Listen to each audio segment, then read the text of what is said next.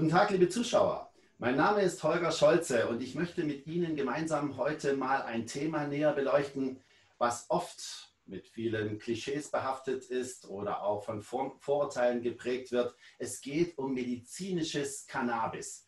Zwei der renommiertesten Experten auf diesem Gebiet sind jetzt hier zugeschaltet in dieser Videokonferenz. Zum einen Herr Dr. Franz Josef Grotenhermen. Er ist praktizierender Arzt, Berater der Politik, Autor mehrerer Bücher und wie gesagt im gesamten Land und darüber hinaus sehr, sehr anerkannt.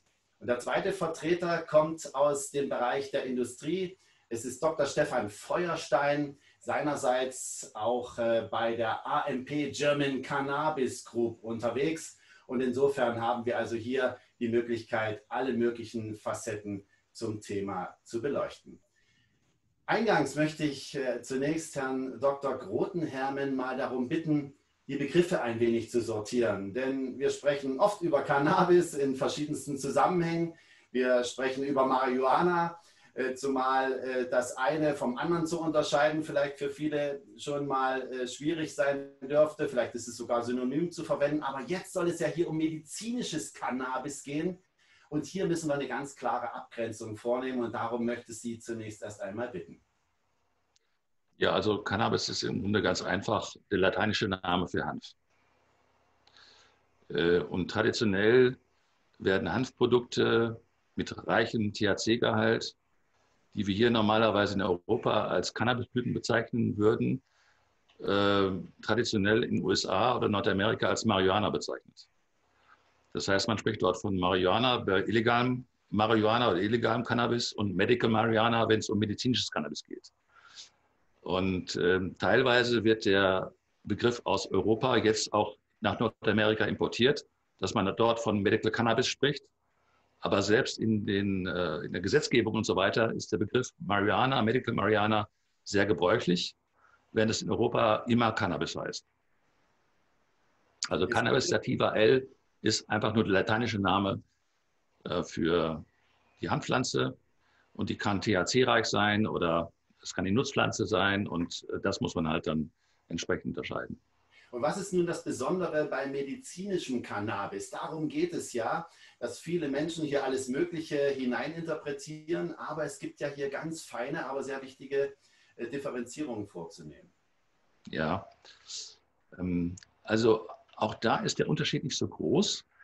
Ähm, die medizinischen Cannabis-Sorten stammen normalerweise von illegalen Sorten ab. Ja, das, vorher war es ja illegal und irgendwo müssen die herkommen. Die werden ja nicht aus der, aus der Welt gezaubert, ja, aus der Luft gezaubert, sondern die stammen von illegalen Produkten ab. Der Unterschied wird natürlich sehr sein, dass man auf bestimmte Qualitätskriterien achtet. Ja? Standardisierte Herstellung, biologischer Anbau, äh, keine mikrobielle Verunreinigung, Verunreinigung und so weiter. Ja? Also das heißt, ähm, die, der, der Ursprung ist der gleiche, aber sicherlich kann man bei Cannabis aus der Apotheke davon ausgehen, dass hier bestimmte Qualitätskriterien eingehalten werden, die bei illegalen Produkten sicherlich nicht immer, immer eingehalten werden. Geht das so weit, dass möglicherweise die rauschfördernden Substanzen dort eliminiert wurden im Vorfeld oder liegt im Grunde, mal abgesehen von den genannten Qualitätskriterien, ein ähnliches Produkt vor? Nein, die Produkte sind immer die gleichen. Ähm, wir haben mittlerweile in Deutschland mehr als 30 verschiedene Sorten zur Verfügung. Und die haben zum Teil sehr hohe THC-Gehalte. Also das ist dieser psychedelisch wirkende Inhaltsstoff. Also bis zu 23, 24 Prozent kann das gehen. Äh, und wir haben unterschiedliche Gehalte an CBD, Cannabidiol, was eben den psychedelischen Wirkungen gegenwirkt, aber auch bestimmte medizinische Eigenschaften hat. Das heißt, THC, was psychedelisch wirkt, hat medizinische Eigenschaften. CBD ebenfalls, wirkt nicht psychedelisch. Und wir haben Cannabis-Sorten mit unterschiedlichen THC- und CBD-Gehalten, teilweise THC-Gehalte von einem Prozent, aber meinetwegen 10 Prozent CBD. Das gleiche auch andersrum, also 10 Prozent THC, 1 Prozent CBD. Äh, das heißt, wir können als Mediziner auf das gesamte Spektrum zurückgreifen. Äh, CBD und THC haben unterschiedliche Wirkungen, zum Teil ähnliche, zum Teil antagonisieren sie sich aber auch. Zum Beispiel THC wird durch CBD hinsichtlich der appetitanregenden äh, Wirkung reduziert. Ja.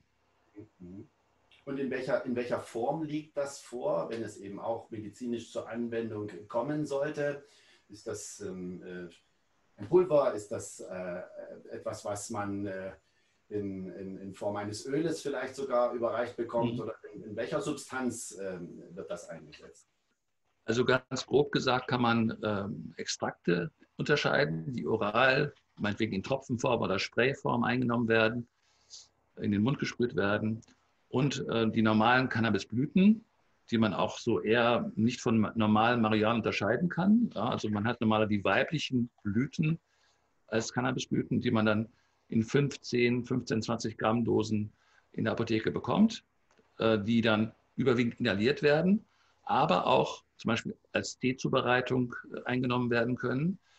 Ähm, ja, das sind im Grunde die, die Unterscheidungen. Es gibt dann bei den Extrakten äh, zugelassene Präparate, äh, zum Teil auch kapsuliert. Ähm, und es gibt dann ähm, Extrakte, die als Rezepturarzneimittel in der Apotheke hergestellt werden. Ich bedanke mich erstmal für diese einleitenden Einordnungen. Das ist, glaube ich, sehr, sehr wichtig, bevor wir jetzt hier in die Tiefe hineingehen. Denn jetzt möchte ich mal dazu übergehen, Sie zu fragen, wie denn die medizinische Anwendung konkret aussieht. Also wie ist dort der aktuelle Stand der Forschung, wenn man so will? Ja, also das Spannende bei Cannabis ist ja im Grunde, dass wir jetzt, wenn wir mal CBD und THC betrachten, dass wir zwei Moleküle haben, die ein so breites pharmakologisches Wirkspektrum haben wie keine andere bekannte Substanz auf der Welt. Ja? Wenn wir mal allein THC anschauen, THC hat schmerzlindernde Eigenschaften, appetitsteigernde Eigenschaften, Übelkeit hemmend, antispastisch, an, ähm, antidepressiv, ähm, Augeninnendruck senkend, Bronchien erweiternd. Also wir können jede Menge Wirkungen aufzählen. Ähm, für CBD ähm, sieht es so aus, dass wir auch ein breites Wirkungsspektrum haben. Nicht so groß wie bei THC, aber auch sehr breit. Das Problem bei THC ist jetzt, wir haben nur bei wenigen Indikationen eine gute wissenschaftliche Datenlage. Ja? Also wir haben normalerweise ein Naturprodukt, und wer soll schon Interesse daran haben, ähm, ein Naturprodukt, das er nicht so vermarkten kann, mit einem Copyright sozusagen, äh, da große Forschung zu investieren. Ja, das heißt, äh, wir haben im Grunde bei vier Indikationen ganz gute Datenlage. Das sind chronische neuropathische Schmerzen. Also neuropathisch heißt, dass ähm, die Schmerzen aufgrund von Nervenverletzungen zustande gekommen sind, meinetwegen durch eine Verletzung oder durch eine Entzündung. Wir haben ganz gute Datenlage bei Spastik von Multiple Sklerose-Patienten, ganz gut bei äh, Appetitlosigkeit und Gewichtsverlust bei HIV-Aids-Patienten und bei äh, Übelkeit und Erbrechen von, von Patienten mit Krebschemotherapie. Das sind so die vier Indikationen mit ganz guten Daten. Und dann gibt es eine ganze Reihe von Indikationen, wo wir ähm, durchaus kleinere klinische Studien haben, die deutlich zeigen, dass hier ein großes Potenzial ist. Also beispielsweise Morbus Crohn, äh, Migräne. Also da gibt es einiges, äh, posttraumatische Belastungsstörungen und so weiter. Und der, der wissenschaftliche Streit geht oft darum, äh, was ist vergleichsweise gut anerkannt und was noch nicht. Also ähm, da, da ist dann die Meinung dann doch etwas auseinanderliegend, ja. Das sind jetzt so die ähm, Forschungsergebnisse, Forschungserkenntnisse, die bereits vorliegen. Aber wo wird denn medizinisches Cannabis in der Praxis jetzt schon eingesetzt? Welche Krankheitsbilder sind dort vielleicht besonders äh, zu nennen? Auch vielleicht sogar als ergänzende äh, Methode, hier den Patienten helfen zu können? Ja, also in der Tat ist das ein wichtiges Stichwort. Also oft wird Cannabis zusätzlich verabreicht. Ja, also nehmen wir mal einen Schmerzpatienten der schon mit Opiaten behandelt wird. Äh, ähm, die Opiate reichen aber nicht aus, um die Schmerzen vollständig zu lindern. Und der bekommt zusätzlich Cannabis. Dadurch wird, werden die Opiate besser verträglich. Äh, die Wirkung wird addiert. Oft kann aber Cannabis die Opiate vollständig ersetzen. Ja?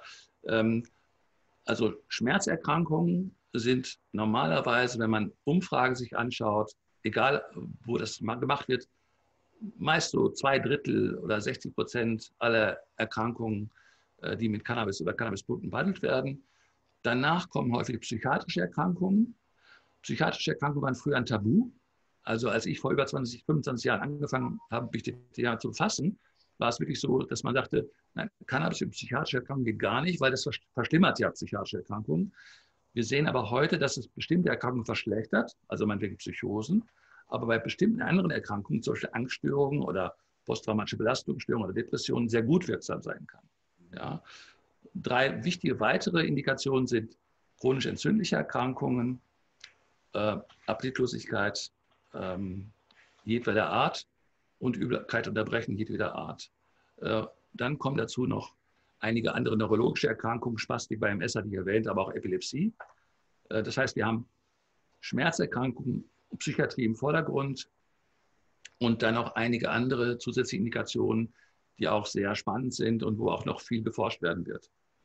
Das heißt, man kann vielleicht sogar davon sprechen, dass je öfter das zur Anwendung kommt, natürlich auch Erfahrungen gesammelt werden, um dann auch ähm, es etwas genauer dann zu dosieren oder auch ähm, etwas zielgerichteter dann auch wiederum in der Praxis anwenden zu können. Das heißt, es ist natürlich hier auch ein Wechselspiel dieser Dinge neben der äh, vorhin schon genannten Forschung. Ne?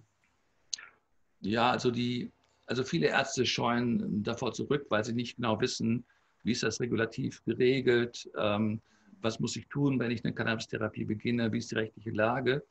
Ähm, die Therapie selbst ist gar nicht so kompliziert. Äh, man muss sich einfach vorstellen, dass ähm, die Wirksamkeit von Cannabis bei, von Person zu Person sehr unterschiedlich ist und auch die Verträglichkeit. Das heißt, es gibt eine einfache Regel, klein anfangen, langsam steigern. Und bei klein anfangen gibt es eine ganz klare Dosis, das liegt bei 200 Milligramm ungefähr, 2 Milligramm, 3 Milligramm THC und dann langsam steigern um eine Einheit, also zweieinhalb Milligramm, alle eins, zwei, drei Tage ähm, und dann schauen, wann tritt die Wirkung ein oder wann wird es unangenehm, wann treten Nebenwirkungen ein. Das heißt, Thera das therapeutische Herangehen ist relativ simpel, ja, aber die, die Regulation, die Rechtslage, das schreckt dann häufig dann ab. Ist also auch individuell von Patient zu Patient höchstwahrscheinlich unterschiedlich, auch je nachdem, welches Körpervolumen jemand hat oder äh, wie stark eben solche Mittel bei dem einen oder anderen eher aufgenommen werden, bei dem anderen äh, etwas länger brauchen. Also so ist es. Der Mensch ist ja, äh, jeder Mensch ist ja ein Individuum und da kann ich mir vorstellen, dass sich dort also das medizinische Personal erstmal vorsichtig rantasten muss. So haben Sie das zumindest gerade beschrieben. Ne? Also die Regel heißt Start low, go slow. Ja? Weltweit die einheitliche Regel für Cannabis-Therapie. Und leider ist es so, dass ein, ein Persönchen von 50 Kilogramm eventuell deutlich mehr benötigt oder verträgt als ein, ja, ein muskelbepackter 100 Kilo Mensch. Äh, das kann man vorher nicht wissen. Deswegen gilt immer die Regel, klein anfangen ähm, und dann gucken, was, was passiert. Kommt die Nebenwirkung zuerst oder kommt zuerst das, was ich möchte? Äh, zudem ist es so, dass das, was bei einem Patienten erwünscht sein kann, der andere gar nicht mag. Also wenn jemand zum Beispiel mit seinen Funden kämpft mhm. und dann äh, der Appetiteffekt eintritt und er will nur seine Schmerzen lindern, dann wird ihn das nicht freuen. Ja, also das, was bei einem erwünscht ist, kann bei einem unerwünscht sein. Ja, oder manchmal haben wir äh, bei THC eine sedierende Wirkung. Das ist für den mit Schlafstörungen sehr schön. Aber der, der einfach sowieso gut schläft, der findet das vielleicht gar nicht schön und denkt einfach nur, das macht mich müde. Ja, also das muss man auch wirklich individuell schauen. Äh, was wird vertragen? Was wird gewünscht? Wie viel brauche ich? Das muss individuell geschaut werden. Um vielleicht mal ein ganz konkretes Beispiel herauszugreifen, möchte ich mal eine äh, Studie ansprechen, die in diesem Jahr herausgekommen sein soll, zumindest nach meinen Nachforschungen. Da geht es um die konkrete Anwendung und Wirksamkeit bei Migräne. Und davon sind ja nun Millionen von Menschen weltweit betroffen. Insofern vielleicht für diese Patienten ein Hoffnungsschimmer. Was können Sie uns darüber sagen? Also im Grunde ist Migräne eines der ältesten Einsatzgebiete von Cannabis. Also wir haben mehrere Berichte, Berichte aus dem 19. Jahrhundert, also 1850, 1870 in der Zeit, ähm, wo Cannabis als eines der besten Migränemittel angesehen wurde. Mhm. Ähm, das Problem damals war, dass die äh, Verwendung abnahm, weil man die Präparate nicht standardisieren konnte. Ja, das THC war noch nicht isoliert, entdeckt Und im Gegensatz zum Beispiel zu Opiaten. Und deswegen äh, verschwand das nach und nach aus der Medizin. Man wollte nicht überdosieren, unterdosieren und so weiter. Man hatte keine standardisierten Produkte. Und jetzt äh, wird sozusagen die Forschung wieder neu angeworfen und man guckt so, als hätte das vorher nie gegeben. Ja? Also man sieht, äh, wie bekannte Professoren äh, wie, wie Sir Reynolds, der Königin Victoria behandelt hat damals, der begeistert für, von Cannabis bei Migräne redet. Und das ist vergessen heute. Ja? Und deswegen machen wir neue Forschung. Das Interessante bei Migräne ist, wir haben in der Tat 2017 eine erste placebo-kontrollierte Studie bei Migräne gehabt, die schon sehr starke Hinweise gegeben hat. Wir wissen den Wirkmechanismus bei Migräne. Wir wissen, dass ähm, das Endokannabinoid-System, also dass unser körpereigenes Cannabinoid-System bei Migräne gestört ist. Äh, das heißt, wir wissen, was äh, THC da veranstaltet bei dieser Migräne. Es hat einen ausgleichenden Effekt. Man kann Migräne als Endokannabinoid-Mangelsyndrom sozusagen bezeichnen, genauso wie Reizdarm, eine andere Erkrankung, ähm, sodass man es erklären kann und man es in der Realität auch so sieht. Ja, also die neue Studie ergänzt das nur, was wir vorher schon wissen. Ja, und das hatte ich eben schon angedeutet. Ähm, es ist immer die Frage, ab wann akzeptiert die Medizin, die Wissenschaft jetzt, das ist jetzt gesichert oder da muss noch mehr passieren. Ähm, für mich ist es einfacher. Ich habe jetzt mehrere Migränepatienten in meiner Behandlungszeit behandelt und habe tolle Erfolge gesehen. Deswegen ist für mich das nicht schwierig, das äh, zu begründen und zu sagen, wenn jemand kommt äh, mit Migräne und hat gesagt, ich habe Erfahrung gemacht, ich war in Holland, ich habe dann mal konsumiert und habe festgestellt, es wirkt und äh, denen das dann zu verschreiben. Andere Ärzte werden eher zögern, wenn sie sagen, ja, wir haben keine große Phase 3 Studien mit 200, 300 Teilnehmern, das fehlt uns noch. Ähm, ich setze es erst ein, wenn wir da so eine Sicherheit haben. Wie steht, das, äh, wie steht es denn generell um die Akzeptanz äh, innerhalb der Ärzteschaft, wenn wir jetzt diese Aussagen von Ihnen hören, wenn wir solche Studien zur Kenntnis nehmen? Wie sehen das die Profis in dem Bereich? Äh, stehen Sie dem eher ablehnend gegenüber oder sind Sie offen? Versuchen Sie es vielleicht sogar in Ihrer eigenen Praxis? Wie würden Sie das einschätzen, dass wir uns mal ein Bild davon machen können, welches Anwendungsspektrum das vielleicht auch hierzulande bereits hat oder eben nicht? Also man kann äh, vielleicht sich anschauen, wie das in Ländern gelaufen ist, die äh, schon einige Jahre voraus sind. Ja, also Israel, Niederlande, Kanada, einige Staaten in den USA. Es waren immer einige Vorreiter, ja, die zunächst die Therapie eingesetzt haben. Ja, und das äh, gibt dann Weiterbildung für andere Ärzte, sodass nach und nach mehr Ärzte hinzukommen. Ja, also insofern sind alle Vorreiter immer umstritten. Ja, also von der einen Seite werden sie betrachtet als ähm, die Leute, die endlich mal die neue Therapie in die Welt tragen und ähm, ähm, Informationen weitergeben können, Wissen weitergeben können. Und für andere sind sie ähm, Leute, die ja eine Droge, die doch eigentlich sehr gefährlich ist, salonfähig machen wollen und das skeptisch betrachten. Ja, es gibt also nicht die Ärzteschaft, sondern es gibt ähm, sehr erfahrene Ärzte, ähm, die das schon lange anwenden und froh sind, dass es Erleichterungen gibt. Dann Ärzte sich so langsam herantasten an die Therapie, mal bei ein, zwei, drei Patienten das versuchen und dann vielleicht Glück haben oder auch enttäuscht sind. Ähm, und dann gibt es dann eben auch die Skeptiker, die sagen, nein, äh, da möchte ich nichts mit zu tun haben. Oder äh, kommen sie in fünf Jahren wieder, wenn die Datenlage besser ist, dann werde ich vielleicht nochmal drüber nachdenken. Also es, aber das ist in allen Ländern so. Ja? Und in allen Ländern nimmt die Zahl der Ärzte immer nach und nach zu die bereit ist, das dann auch mal einzusetzen. Ich hätte jetzt ohnehin sehr gerne den Herrn Dr. Feuerstein gleich mit eingebunden, aber ich habe gesehen, er hat sich gerade per Handzeichen zu Wort gemeldet. Wollen Sie das gerne noch ergänzen? Und wenn ich darf zu dem Thema was sagen, also äh, ich selber habe jetzt keinen direkten Kontakt zu Ärzten. Ich leite ja eine Importfirma, die medizinische Cannabis-Produkte nach Deutschland importiert aus dem Ausland und wir beliefern nicht die Apotheken, sondern wir beliefern Großhändler. Ne? Aber indirekt habe ich natürlich schon Kontakt. Und also mein Eindruck ist, ähm, dass auf alle Fälle der Informationsstand bei deutschen Ärzten über die Anwendungsmöglichkeiten von Cannabis-Medizinprodukten, ich will es mal freundlich ausdrücken, sehr, sehr verbesserungsbedürftig ist und dass es auch Initiativen gibt, diesen Informationsstand zu verbessern.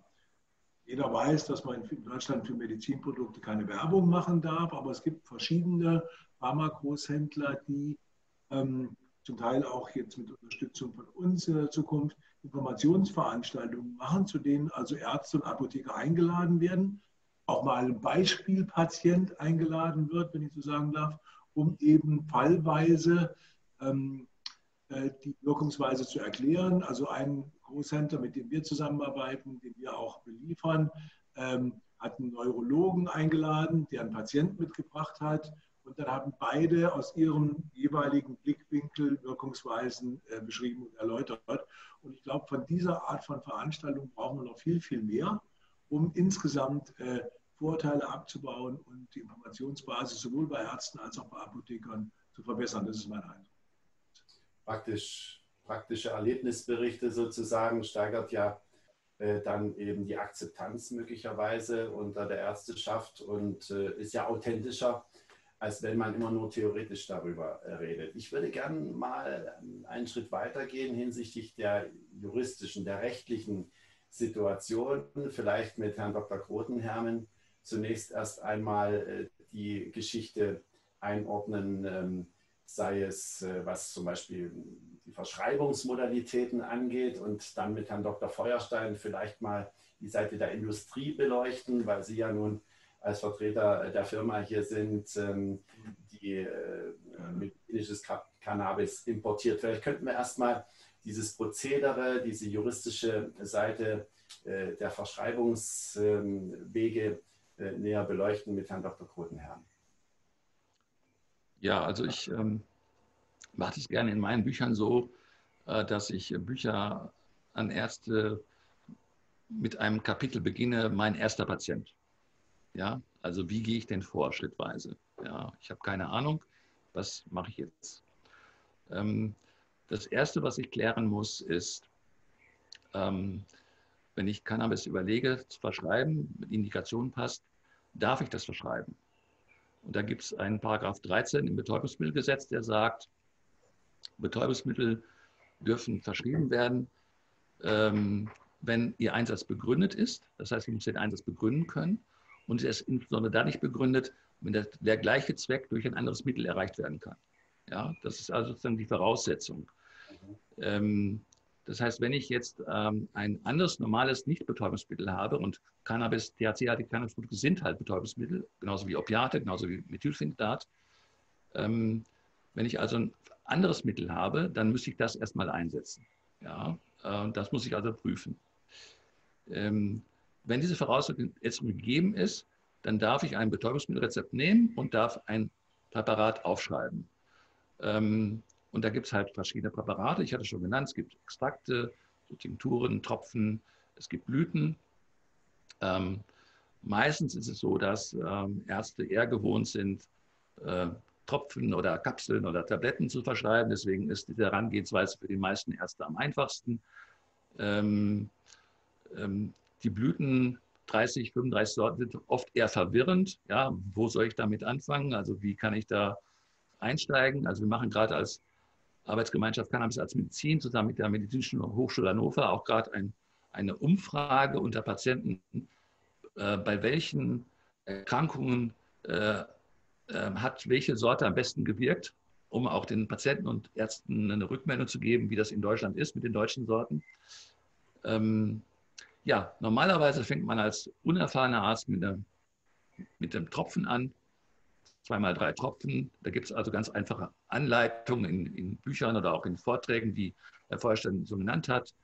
Ähm, ja, und dann muss geschaut werden, gibt es vielleicht eine Möglichkeit zur Kostenübernahme bei der durch die Krankenkasse. Das, das würde ich erst machen, wenn ich weiß, dass es wirksam ist. Also man würde erstmal ausprobieren, äh, auf Privatrezept, eine kleine Dosis, ein, zwei Wochen schauen, ob es funktioniert. Und wenn es dann hilft, bei Schmerzen, Appetitlosigkeit, wie auch immer, dann kommt die Frage, werden die Voraussetzungen des Paragraph 31 Absatz 6 SGB römisch 5, also Sozialgesetzbuch 5 erfüllt. Da steht drin, unter welchen Voraussetzungen die Krankenkassen die Kosten übernehmen müssen. Da müssen drei Voraussetzungen erfüllt sein. Erste Voraussetzung, es muss eine schwerwiegende Erkrankung vorliegen. Zweite Voraussetzung, ähm, andere Therapien sind unwirksam oder können nach der Auffassung eines Arztes nicht zur Anwendung kommen. Also man muss zum Beispiel, wenn man Depressionen hat, nicht noch das siebte, achte Antidepressivum ausprobiert haben. Es reicht irgendwie einige Antidepressiva. Der Rest ist nicht mehr zumutbar, weil das dauert dann Monate, bis das geklärt ist.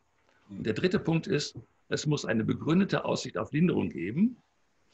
Und ähm, als wir äh, von der, als wir in der Anhörung waren zum Gesetz von 2017, waren wir noch davon ausgegangen, man muss zeigen, dass es bei den Patienten wirkt. Ähm, rechtlich hat sich das allerdings so entwickelt, dass diese, diese Aussicht auf Linderung durch klinische Daten belegt werden muss. Ja, das heißt, man muss also als Arzt sagen können, da und da gibt es Studien, ähm, die zeigen, Cannabis wirkt bei diesen neuropathischen Schmerzen, es wirkt in diesem Fall zum Beispiel bei Migräne, man muss es darlegen und die Krankenkasse überzeugen. Ja, und die Krankenkasse hat drei bis fünf Wochen Zeit, üblicherweise, um darüber zu entscheiden. Und dann kann es zulasten der Krankenkasse äh, verschrieben werden. Äh, für die GKV, die gesetzliche Krankenkasse, gibt es klare Vorgaben. Die privaten Versicherer halten sich ungefähr an die Vorgaben durch die GKV. Und dann kann man es auch zulasten der Krankenkasse verschreiben. Es ist zurzeit ungefähr so, dass zwei Drittel der Anträge angenommen werden und ein Drittel wird abgelehnt. Dann kann man einen Widerspruch einlegen, eventuell vor das Sozialgericht ziehen. Also Widerspruch ist relativ häufig. Ja? Also Krankenkassen lehnen häufig erstmal ab. Ja? Also man muss das Geld ja nicht irgendwie zahlen. Dann einfach äh, nicht irritiert sein, nicht überrascht sein, Widerspruch einlegen und versuchen das durch. Also bei allen Patienten, wo man überzeugt ist, dass es hilft, kann man es versuchen. Ja? Also, wobei natürlich, ähm, wir haben jetzt im, Vorstand der ACM auch eine Professorin einer Hochschule, die hat dann mit ihrem Hochschulgewicht äh, mehr Chancen als der kleine Landarzt wahrscheinlich, wenn er eine nicht so etablierte Indikation auswählt. Ähm, aber versuchen kann man es. Und die größten Chancen, muss man sagen, und das zeigen auch die Kostenübernahmestatistiken, hat man bei chronischen Schmerzen. Ja, da, da sind die, äh, wenn man das sieht, der, die Anzahl der Kostenübernahmen liegen so bei 70 Prozent. Äh, das sind chronische Schmerzerkrankungen, 30 Prozent bezieht sich so auf andere Erkrankungen. Bevor wir gleich zur Versorgung kommen, ich möchte nochmal nachhaken. Das klingt natürlich nach relativ hohem Zusatzaufwand auch für die behandelnden Ärzte. Könnte das ein zusätzlicher Grund dafür sein, dass die Akzeptanz eben nur langsam zunimmt oder noch nicht ähm, so ausgebaut ist, wie dies sein könnte, weil man natürlich hier abwägen muss, boah, da habe ich natürlich auch sehr, sehr viel meiner Arbeitszeit für solche administrativen Dinge zu leisten. Ähm, also so klingt es zumindest. Also das ist ganz richtig. Also es gibt viele Ärzte, die das mit zwei, drei Patienten versuchen und dann stellen sie fest, sie haben für den Papierkorb gearbeitet, um es mal ganz zu formulieren, und dann einfach keine Lust mehr haben. Das einfach dann sein lassen und sagen, das mache ich nicht mehr, das tue ich mir nicht mehr an. Äh, in der Tat fordern wir seit langem, dass die Ärzte das entscheiden sollen. Also bei anderen Medikamenten ist es ja ganz normal. Ja? Äh, wenn ich denke, dass ein bestimmtes Mittel eingesetzt werden soll, dann verschreibe ich das als Arzt. Und das sollte natürlich bei Cannabis auch der Fall sein. Und vielleicht kann man, wenn man das nicht so möchte, die Hürde höher legen, dass man sagt, dann sollen bei Indikationen, die nicht so gut erforscht sind, vielleicht zwei Ärzte entscheiden und dann das entscheiden. Aber dass eine Person beim medizinischen Dienst der Krankenkassen, die den Patienten nie gesehen hat und gar nicht beurteilen kann, ob es wirklich hilft oder nicht, das dem zu überlassen, finden wir ein Manko im, im Gesetz. Ja, also wenn es wirklich begründet ist, wir haben Situationen, stellen Sie sich das vor, ähm, da ist ein Patient mit Clusterkopfschmerzen. Clusterkopfschmerzen, die stärksten vorstellbaren Schmerzen, die man sich vorstellen kann. Auf einer Stufe von 0 bis 10 ist das eine 10, wenn der Kopfschmerz gerade da ist. Wir haben kaum klinische Daten zur Wirksamkeit von Cannabis bei Clusterkopfschmerzen. Ich habe mehrere Patienten mit Clusterkopfschmerzen, wo Cannabis das einzige Medikament ist, das hilft. Und jetzt habe ich den Patienten vor mir sitzen und sagt, ich habe jetzt endlich das Medikament gefunden, das mir hilft. Der Arzt ist froh, das gefunden zu haben. Dann wird ein Kostenübernahmeantrag gestellt und der wird abgelehnt und es hat, gibt keine Chance, den durchzubekommen. Und das ist eine ganz schwere Situation. Ähm, äh, das, muss, das müssen wir nachbessern. Ja? Also da muss der Gesetzgeber nochmal ran, dass er sagt, ähm, diese, diese, der Nachweis der Wirksamkeit muss durch den Arzt erfolgen und nicht durch die klinische Studie. Weil selbst wenn ich eine klinische Studie habe, meinetwegen zu Spastik bei MS, da ist es ja zugelassen, heißt das ja nicht, dass es wirkt. Ja? Ich habe zugelassene Indikationen, wo es nicht wirkt und nicht so gut erforschte Indikationen, wo es, wo es wirkt. Ich will Ihnen mal ein Beispiel nennen. Da gibt es überhaupt keine Studie. Das ist Tinnitus, Ohrgeräusch. Äh, ich habe einen Patienten mit einem Ohrgeräusch von 90 Dezibel. Das ist Presslufthammer im Kopf. Ja? Der war ähm, selbstmordgefährdet. Ver verständlich. Ja? Tag und Nacht Presslufthammer im Kopf. Das macht man nicht lange mit. Und er hat dann festgestellt, dass er durch Cannabis das umwandelt in ein Rauschen. Er hat mir das vorgemacht, hat gesagt, das macht dann und damit kann er leben. Mhm. Aber nie eine Chance auf eine Kostenübernahme. Also mehr Vertrauen in die behandelnden Ärzte geben. Wir merken uns das mal, weil wir werden dann gleich noch über politische Rahmenbedingungen und überhaupt über Zuständigkeiten sprechen. Die Zeit schreitet auch voran, die müssen wir auch ein bisschen im Blick behalten. Aber lassen Sie uns mal mit Herrn Dr. Feuerstein über mögliche Herausforderungen hinsichtlich der Versorgung mit medizinischem Cannabis sprechen. Das hat man vorhin ja schon mal angesprochen. Bitte sehr, Herr Dr. Feuerstein. Ja, sehr gerne.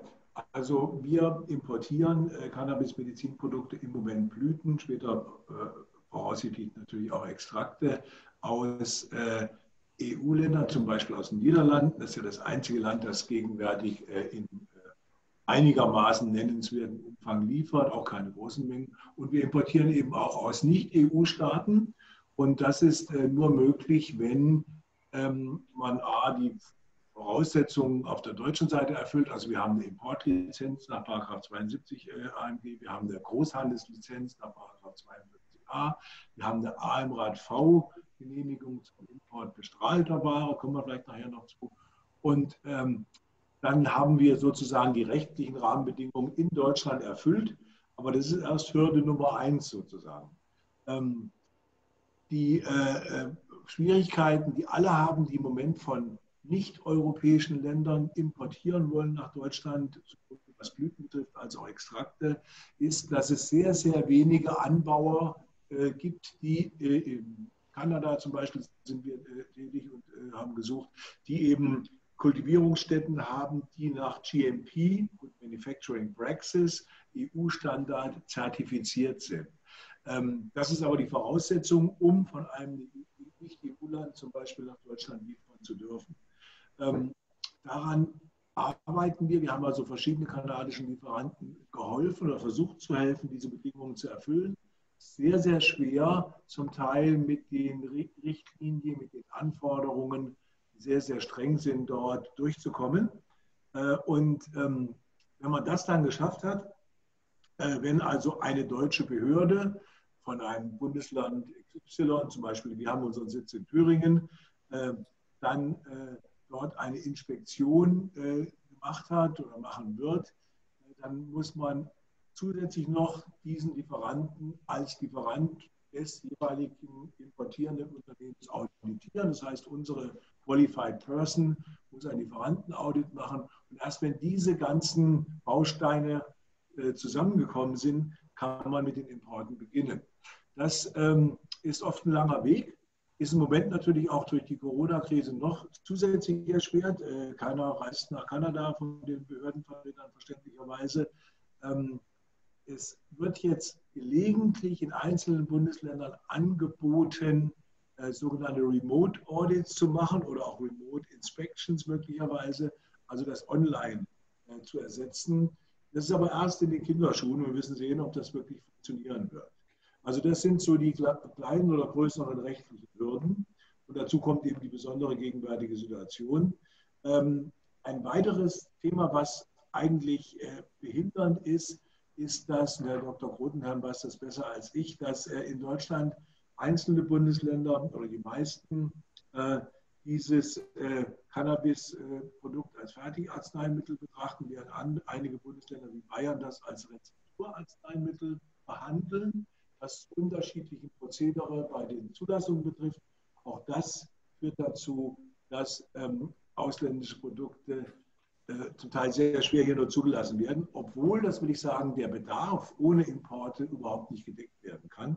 Und äh, äh, Wir haben es jetzt gesehen, also diese niederländische Firma, die ähm, über das niederländische Gesundheitsministerium Produkte nach Deutschland liefern darf, äh, hatte auch für einige Wochen äh, so eine Art Shutdown, weil sie technische Probleme hatten mit der Validierung oder was auch immer ihrer Produkte. Ähm, das hat dazu geführt, dass da eine Zeit lang gar nichts nach Deutschland reinkam. Das ist für die Patienten furchtbar, ist für die Apotheker furchtbar und dann nutzt man nicht mal ein Rezept eines Arztes etwas, wenn nichts oder nur sehr wenig vorhanden ist.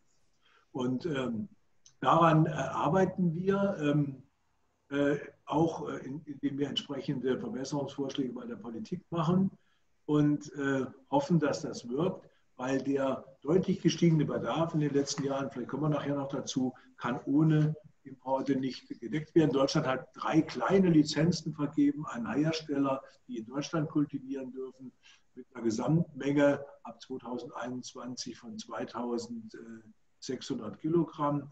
Das ist nur ein wirklich kleiner Teil der Menge. Pro Jahr oder pro Monat? Oder? Pro Jahr, pro Jahr, ja. pro Jahr, pro Jahr. Das ist nur ein kleiner Teil der gegenwärtigen Bedarfsmenge. Dann lassen Sie uns doch vielleicht gleich äh, zu diesem Themenblock, vielleicht will ich Sie mal, äh, will ich mal überschreiben äh, mit dem Wort Marktsituation kommen. Ja. Wer ist eigentlich, damit wir das mal verstehen, politisch zuständig für medizinisches Cannabis? Ja, da könnte man sich vielleicht die EU-Kommission vorstellen innerhalb Europas. Ähm, aber äh, wer, wer, wer, regelt das weltweit, in Europa, vielleicht äh, in der Bundesrepublik? Wie müssen wir das einordnen? EU-weit äh, gibt es eben diesen GMP-Standard, der äh, ähm, vereinbart wurde. Der gilt in Portugal, der gilt in Deutschland, der gilt in Frankreich. Also in Südeuropa haben wir ja auch viele Kultivierungsstätten, die jetzt eröffnet werden. Und dann haben wir eben äh, den innerdeutschen Föderalismus, über den ich eben sprach. Das sind so die drei Ebenen.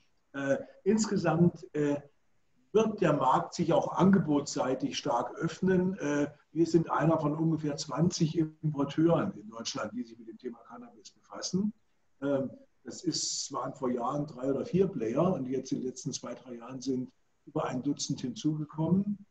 Äh, man sieht es ja auch an den Zahlen, wenn man die Entwicklung sieht, äh, auch die Verkaufszahlen sieht von 2017 bis 2019 plus erstes Quartal 20 beim Sativex-Spray zum Beispiel sind die ähm, verkauften Stückzahlen äh, von 131.000 pro Jahr in 2017 auf 281.000 in 2019 gestiegen. Bei den Cannabisblüten von 1.130 Kilo pro Jahr in 2017 auf 6.728 Kilo, also eine Vervielfachung. Beim Dronavinol auch ein ganz starker Anstieg von 4.300 äh, Kilogramm in 2017 auf 5.544 in 2019.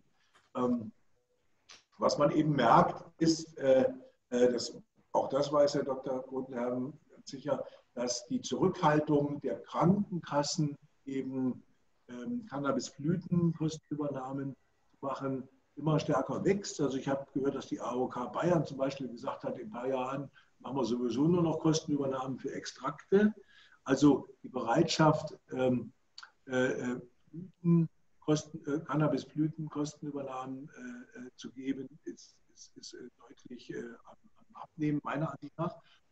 und insofern ist es gut, dass der Markt für Extrakte eben auch stark wächst und auch angebotsseitig stark wächst. Es gibt also heute Extrakte, die man beziehen kann in naher Zukunft, zum Beispiel aus Australien. Die haben dort gute Hersteller. Und man ist dann auch nicht dort auf äh, solche marktmächtigen Einzelplayer angewiesen, die im Moment den Markt dort bestimmen. Vielleicht können wir noch mal das etwas äh, klar herausstellen, wenn wir uns die politischen Rahmenbedingungen anschauen.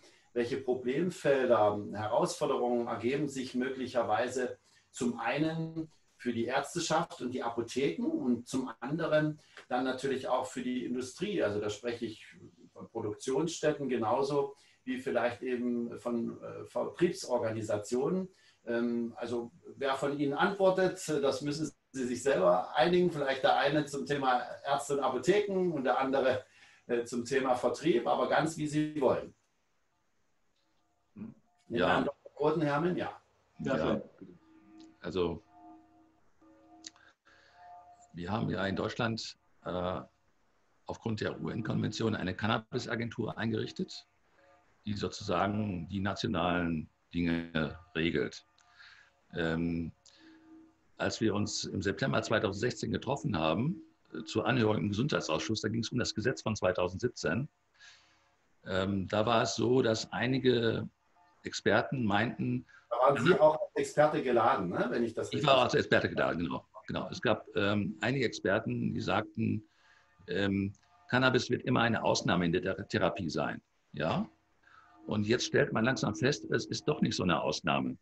Ja, ich hatte damals immer schon gesagt, wenn wir die Zahlen aus Israel sehen, aus Kanada sehen, wird Cannabis von ein bis zwei Prozent der Bevölkerung benötigt. Ja, das heißt für Deutschland 800.000 bis 1,6 Millionen.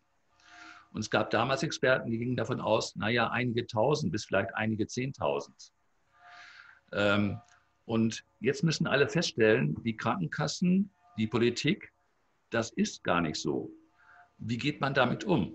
Als Krankenkasse kann man damit umgehen, dass man sagt, wir werden restriktiver bei der Kostenübernahme. Das ist auch das, was wirklich passiert.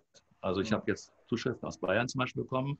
Es gibt äh, teilweise kassenärztliche Vereinigungen oder auch Ärztekammern, die sagen, äh, mal vorsichtig mit der Verschreibung und so weiter. Wir müssen da einen Schritt zurück machen. Ähm, und da ist die Frage dann an die Politik, möchte man eine ausreichende Versorgung der Bevölkerung mit Cannabispräparaten? Das heißt, es ist eine Frage der öffentlichen Gesundheit. Oder möchte man aus politischen Gründen Cannabis als sehr, sehr seltene Ausnahme betrachten weiterhin? Und ähm, ich glaube, diese, diese Antwort ist noch nicht richtig gegeben. Ja? Da suchen jetzt die verschiedenen Player ähm, noch eine gute Antwort. Ja? Und äh, natürlich ist mein, meine Überlegung immer die, ich möchte dem Patienten die beste Therapie anbieten, die, er, die ich habe, die, die, die es gibt. Ja? Und das ist häufig eben auch Cannabis. Liegt natürlich daran, dass ich darauf sehr stark spezialisiert bin, aber ich sehe auch bei vielen Kollegen, dass sie sagen, ich bin zurzeit relativ frustriert, weil ich feststelle, ich kann meinen Patienten nicht das Optimale anbieten, was ich möchte. Ich arbeite eventuell für einen Papierkorb. Ähm, das ist für mich ein, ein riesiger Aufwand, den ich treibe. Und das ist, kommt zu einem zweiten, zweiten Punkt, das ist der, es ist für Ärzte nicht attraktiv, eine Cannabis-Therapie durchzuführen, was dazu führt, dass viele Patienten auch keinen Arzt finden, der das dann macht. Hm. Ja? Und wenn ich es auf einem Privatrezept verschreiben möchte, die Cannabisblüten, die in Deutschland erhältlich sind, die gleichen Blüten, die ich in Holland bekomme, kosten in Deutschland dreimal so viel. Also in Holland sechs bis sieben Euro in der Apotheke, in Deutschland 22 bis 23 Euro. Das heißt, wenn ich keine Kostenübernahme bekomme, bin ich als Hartz-IV-Empfänger raus. Ja, und das ist, äh, ähm, das heißt, wir haben einiges an Aufgaben zu erledigen, wenn man wirklich möchte. Das Primat ist, es geht gar nicht um Cannabis. Das Primat ist eine optimale Versorgung, medizinische Versorgung der Bevölkerung, damit sie arbeitsfähig sind. Also viele Menschen, die Cannabis bekommen, sind dann wieder arbeitsfähig. Ja, nehmen wir den Beispiel mit dem Clusterkopfschmerzpatienten. Der hat Clusterkopfschmerzen, ist Hartz-IV-Empfänger. Würde er jetzt mhm. Cannabis kriegen, könnte er wieder arbeiten. Mhm. Ja, also das sind so Dinge äh, oder äh, viele, viele Patienten. Zusammenhänge, die hier ja, ja. Also, also man muss als Gesellschaft im Grunde ein Interesse daran haben, dass die Bevölkerung optimal medizinisch versorgt wird. Und es gibt gleichzeitig die Ängste, dass zu viel Cannabis in den Markt kommt, ja, dass vieles davon gar nicht wirklich medizinisch ist, sondern vielleicht ein verdeckter Freizeitkonsum, ein, ein Missbrauch. Ja. Wenn man vorstellt, ein bis zwei Prozent, das sind einige hunderttausend. Da denken viele daran, das muss Missbrauch sein. Nein, ist es nicht. Wir können mal ein paar Zahlen angucken. Wir haben in Deutschland nach Ansicht der Deutschen Schmerzliga fünf Millionen schwer therapierbare Schmerzpatienten. Wenn nur 20 Prozent davon von Cannabis profitieren, wären das schon alleine eine Million. Mhm. Ja? Dazu kommen noch die anderen Erkrankungen. Und wir stellen wirklich fest, eins, einer von drei bis einer von fünf von Schmerzpatienten spricht auf Cannabis gut an. Das heißt, wir sind mit 20 bis 30 Prozent dabei bei diesen fünf Millionen. Ja. Wollen wir das? Oder wollen wir weiterhin dass die lieber Schmerzen haben. Würde ja unter Umständen, wenn man auch nur diese kaufmännische Seite betrachtet, äh, auf eine Kostenentlastung auf der anderen Seite bringen, bei Medikamenten, die man jetzt nicht mehr benötigt. Also so stelle ich mir das gerade sehr naiv vielleicht vor, aber dann kann man ja gegenrechnen unter Umständen. Wir haben, wir haben einen Arbeitskräftemangel. Ja, wir haben viele Leute, die nicht fit sind, gut arbeiten können. Und ein Teil davon könnte durch eine Cannabis-Therapie wieder zurück in den Arbeitsmarkt. Ja, wir leisten uns das. Das können wir uns eigentlich als, als Bundesrepublik eigentlich nicht mehr leisten. Ja, und da machen andere Länder, machen uns vor, wie es anders geht. Ja. Das ist erstmal so angekommen, äh, Herr Dr. Rotenhermen. Jetzt schauen wir uns mal die Industrieseite an, Vertrieb, Produktion. Welche Herausforderungen durch die aktuell herrschenden Rahmenbedingungen politischer Natur sind dort zu bewältigen, lieber Herr Dr. Feuerstein? Ja, also wie gesagt, die importbezogenen Herausforderungen habe ich ja bereits erläutert. Äh, ich darf vorab vielleicht noch mal drei Zahlen nennen. Ähm, nach den mir vorliegenden Informationen wurden in 2019 äh, insgesamt rund 267.000 Verordnungen von Ärzten verschrieben für Cannabisprodukte. Davon ungefähr 91.200 für Cannabisblüten, ungefähr 43.900 für Blüten in Zubereitungen und etwa 66.300 Rezepte für äh, Cannabis-Extrakte. Ne? So, und jetzt haben wir ja folgende Situation. Wir haben diesen Mehrbedarf, wir haben diese Importmöglichkeiten, von denen ich eben gesprochen habe.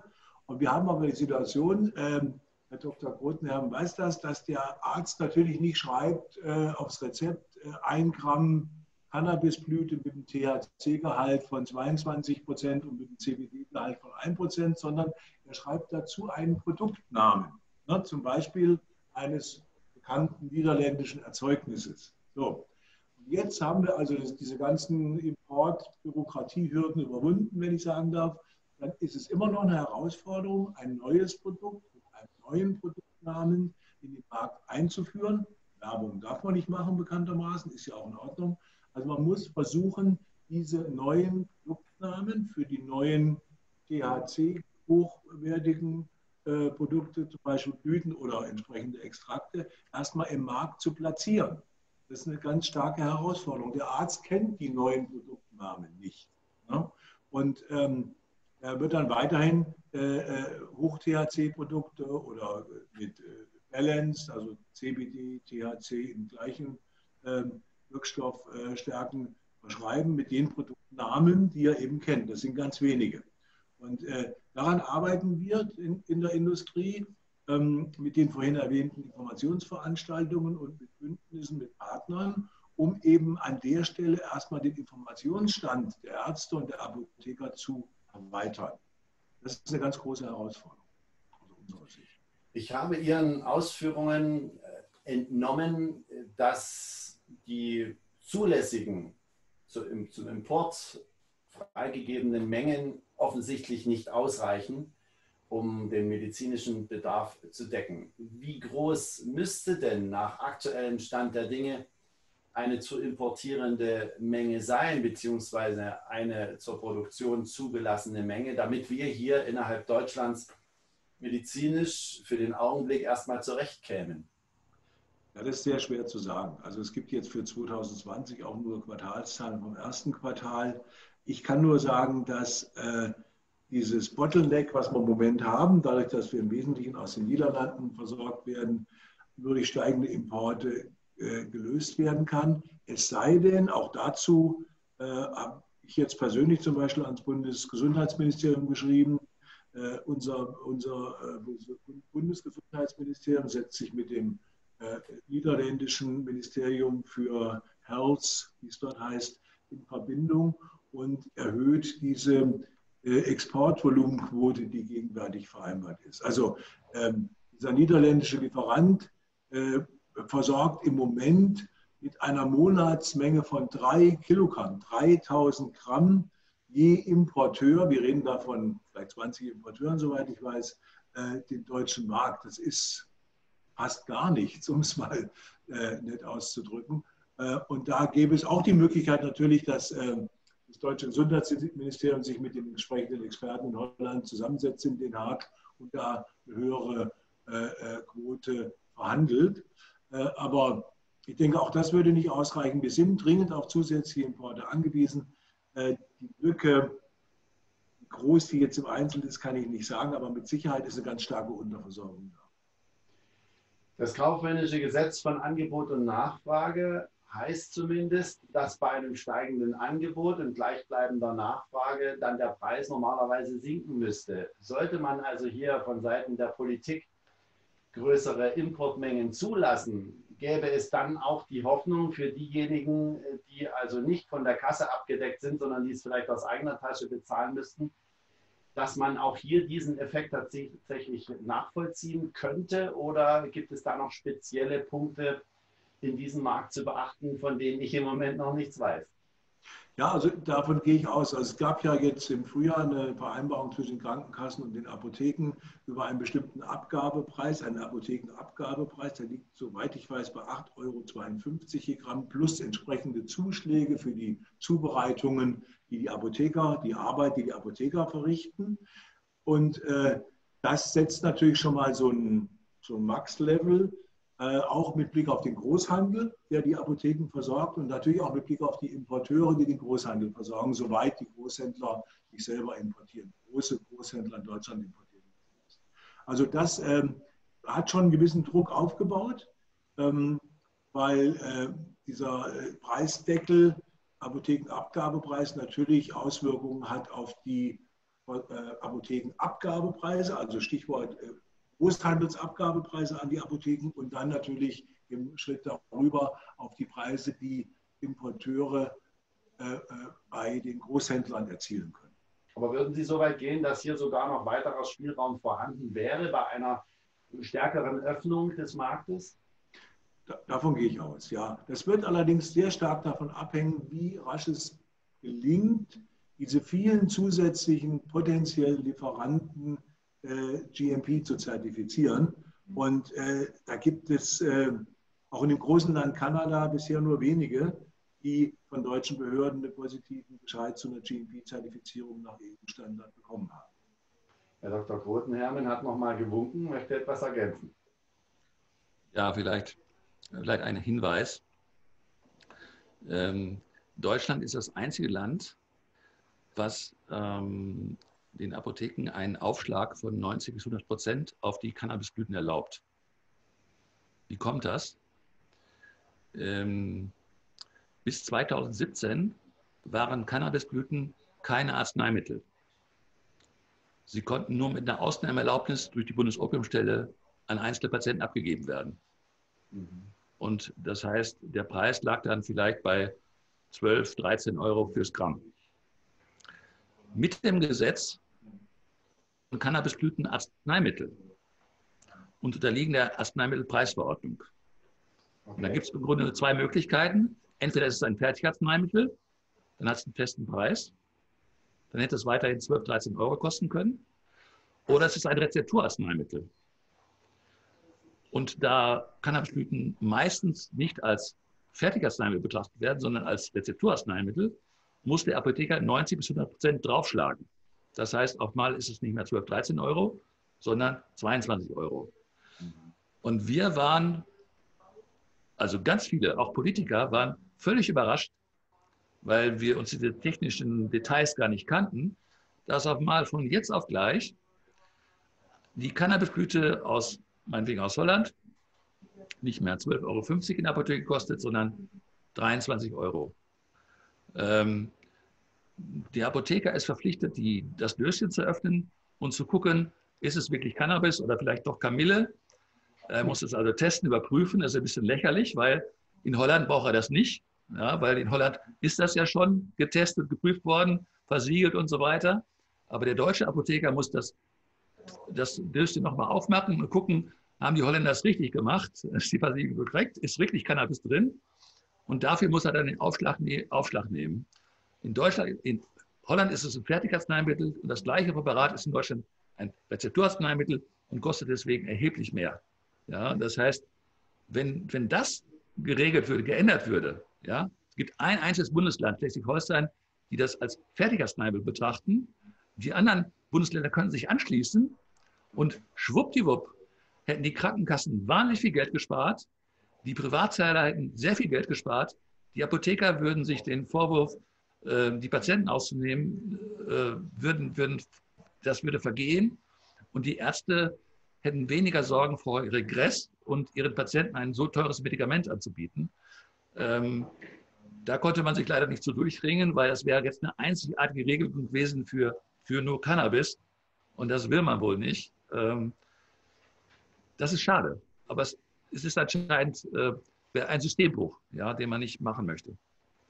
Im hohen Norden hat man zumindest mal diesen Schritt gewagt. Jetzt wollen wir mal schauen, ob im föderalen System die anderen Bundesländer vielleicht doch irgendwann folgen. Lassen Sie mich zum Abschluss mit Ihnen noch mal einen Ausblick wagen. Ich würde gerne jeden von Ihnen dazu befragen wollen, was er sich wünscht für die Zukunft ähm, zum Thema medizinisches Cannabis. Vielleicht Herr Dr. Dr. Im Bereich der Medizin und äh, vielleicht dann auch Herr Dr. Feuerstein Wünsche seitens der Industrie, vielleicht an die Politiker oder an andere Adressaten. Wo müsste etwas geschehen, damit Sie auch zufrieden sind? Also vielleicht möchte ich mal zunächst mal eine Lanze für die Politik brechen, weil wir sind immerhin in Deutschland eines der wenigen Länder, wo Cannabisblüten von jedem Arzt verschrieben werden dürfen. Also in Israel waren es zum Beispiel eine ganze Zeit lang nur ein Arzt und dann waren es fünf Ärzte. In Deutschland darf jeder Arzt Cannabispräparate auf einem Betäubungsmittelrezept verschreiben. Das ist eine ganz tolle Errungenschaft gewesen. Ja. Und unter bestimmten Voraussetzungen müssen auch die Krankenkassen bezahlen, was in vielen anderen Ländern gar nicht so der Fall ist. Ja. Ich habe aber gleichzeitig schon die Probleme genannt. Das sind die Preise, die strengen Vorgaben bei der Kostenübernahme und so weiter. Ähm, wir müssen mehr dahin kommen, dass wir normale Preise haben. Also in Kanada kostet das Gramm vielleicht 5 Euro, was in Deutschland viermal so viel ist. Ja, das hatte ich Pollard eben schon erwähnt. Israel ist noch günstiger. Ja, warum ist in Deutschland das so teuer? Ähm, und ähm, dann müssen wir uns die Frage stellen, wie streng legen wir Kriterien an für die Kostenübernahme? Wie stark muss äh, die klinischen Daten denn wirklich sein? Und da wird wirklich in Deutschland, glaube ich, sehr übertrieben. Äh, das könnte man sein lassen. Das heißt, man könnte nach dem guten Schritt, den man 2017 gemacht hat, mal in ein, zwei Jahren überlegen, was ist denn gut gelaufen, was muss nachgebessert werden und dann lass uns das tun. Und zwar nicht wegen Cannabis, sondern wegen einer guten Versorgung der Bevölkerung mit, mit einem Medikament, was ganz toll sein kann, was natürlich auch gefährlich sein kann. Aber das gilt nicht nur für Cannabis, sondern das gilt für viele andere Präparate auch. Ganz herzlichen Dank, liebe Zuschauer. Ich bedanke mich an dieser Stelle schon mal auch in Ihrem Namen bei Herrn Dr. Grotenhermen für die äußerst interessanten Ausführungen und Einblicke. Ich möchte jetzt abschließend nochmal Herrn Dr. Feuerstein nach seinen Wünschen befragen, was er seitens der Industrie hier vielleicht formulieren würde, um seinen Alltag vielleicht noch etwas zu erleichtern und denen letztlich der Abnehmer. Herzlichen Dank. Ja, ich äh, habe äh, in der Zwischenzeit noch mal eine Zahl nachgeschaut, die möchte ich meinem Statement voranstellen. Also dieses niederländische Unternehmen, was den Markt gegenwärtig in Deutschland äh, beherrscht, liefert insgesamt an alle Importeure 200 Kilogramm im Monat. Das sind äh, etwa 2400 Kilogramm im Jahr. Das ist äh, ungefähr ein Drittel dessen, was wir am Bedarf äh, in 2019 hatten. Das zeigt ganz klar, wir sind auf zusätzliche Importe angewiesen. Also mein Appell ist, äh, zusätzliche Importe bei Einhaltung natürlich aller Prüfungs- und Qualitätsstandards äh, ähm, zu ermöglichen. Vielleicht ist das B-Farm, das ja wirklich arbeitsüberlastet im Moment ist, braucht da vielleicht noch zusätzliche Mitarbeiter, Verstärkung. Ähm, also mein Appell ist ganz klar, das Angebot äh, aus dem Ausland stärker zu berücksichtigen, stärker hineinzulassen, was dann auch im Sinne von Herrn Dr. Botenhermen mit Sicherheit dazu führt, dass angebotsseitig äh, ein ähm, Preisgefälle entstehen wird, was dann vielleicht mit Verzug, aber bestimmt äh, zeitnah auch an die Patienten weitergegeben kann, um eben diesen Effekt zu erzielen, dass man auch gute Cannabis-Erzeugnisse in Deutschland vergleichsweise günstiger einkaufen kann. Ein schönes Schlusswort, lieber Herr Dr. Feuerstein. Meine Herren, vielen Dank nochmal für Ihre äußerst interessanten Ausführungen. Ich hoffe, die Zuschauer konnten einiges Neues mitnehmen. Ich habe zumindest sehr, sehr viel hinzugelernt. Vielleicht sehen wir uns bei der einen oder anderen Gelegenheit nochmal wieder, um dann auch Detailfragen äh, zu intensivieren, denen nochmal nachzugehen und natürlich dann auch zu überprüfen, inwieweit etwas vorangegangen ist und inwieweit vielleicht auch weitere Fortschritte zu verzeichnen sind. Nicht nur hier in Deutschland, sondern vielleicht in Europa und weltweit bei der Anwendung von medizinischem Cannabis. Herzlichen Dank. Danke Ihnen. Danke.